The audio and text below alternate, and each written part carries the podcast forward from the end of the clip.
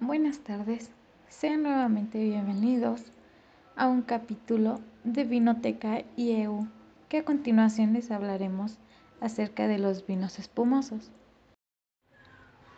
Los vinos espumosos, vinos espumantes o bien de aguja son vinos con gas disuelto. El gas se consigue haciendo que haya una segunda fermentación dentro de la botella cerrada o en algunos casos en depósitos cerrados de algunos hectolitros. El CO2 que se produce no puede escapar y se disuelve en el líquido. La segunda fermentación en botella se puede conseguir añadiendo azúcar, embotellando el vino antes de que haya terminado de fermentar, o de igual manera cerrando la cuba de fermentación antes de que termine esta.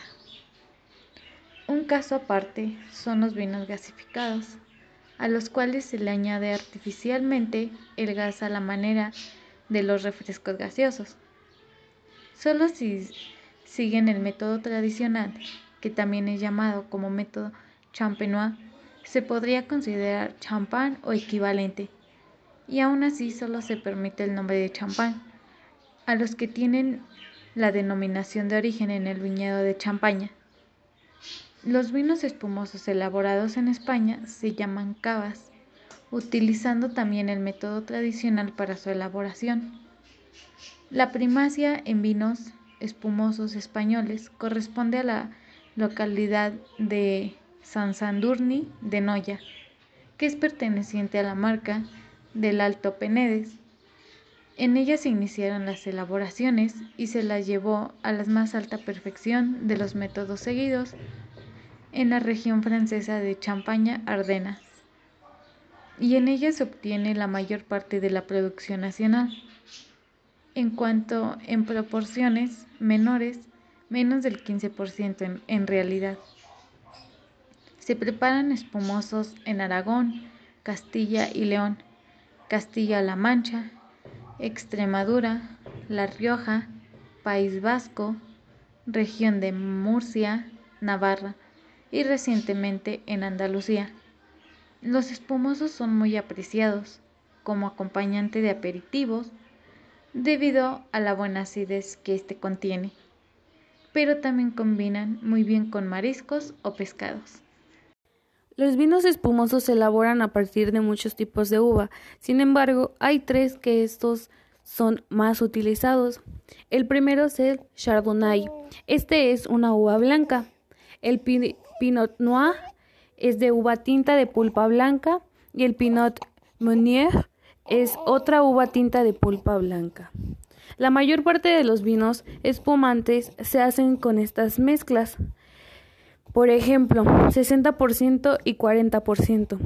Los champagne blanc de blanc son blanco de blanco. Son 100% chardonnay. El champagne blanc de noir, blanco de negro, se hace el 100% con Pinot Noir o uvas tintas, usando una especial presión rápida, de manera que el color tinto del hollaje no manche el mosto presado. Hay tres tipos de métodos para hacer estos vinos espumosos. El primero es el tradicional o champenois. Este consiste en someter el vino, una vez embotellado, a una segunda fermentación para producir el gas. Este proceso se aplica al champán y es considerado el de mayor calidad. El siguiente es el Charmat o Grambas. Con este método se hace la segunda fermentación del vino en grandes tanques. Cuando ya está gasificado se embotella. Aunque es más económico y sencillo que el anterior, el resultado final es óptimo. El último es el gasificado. Se inyecta el gas directamente en el vino de manera industrial. Las burbujas obtenidas son más gruesas y menos integradas que en los dos procesos anteriores. Los términos brut, semiseco o seco simplemente hacen referencia a la cantidad de azúcar natural procedente de la uva que tenemos en un vino espumoso. Según su nivel de dulzor o categoría comercial, un vino espumoso puede ser Nature, que es menos de 3 gramos de azúcar residual sin adición de licor de expedición. Brun natural o Brun Nature de 0 a 7 gramos de azúcar residual sin adición de licor por expedición. Extra Brut, vino espumoso con un contenido en azúcares de menos de 11 gramos por litro. Brut, menos de 15 gramos por litro. Demisec, de 15 a 40 gramos por litro. Dulce, más de 40 gramos por litro. Extra dulce, más de 60 gramos de azúcar por litro. La cantidad de azúcar agregada después de la segunda fermentación determinará el nivel de dulzura del vino espumoso. En el mundo, el que más es conocido es el Brut, aunque hay que destacar que en Argentina es el Extra Brut. Esperemos que les haya servido esta información. Nos vemos con más información la próxima semana.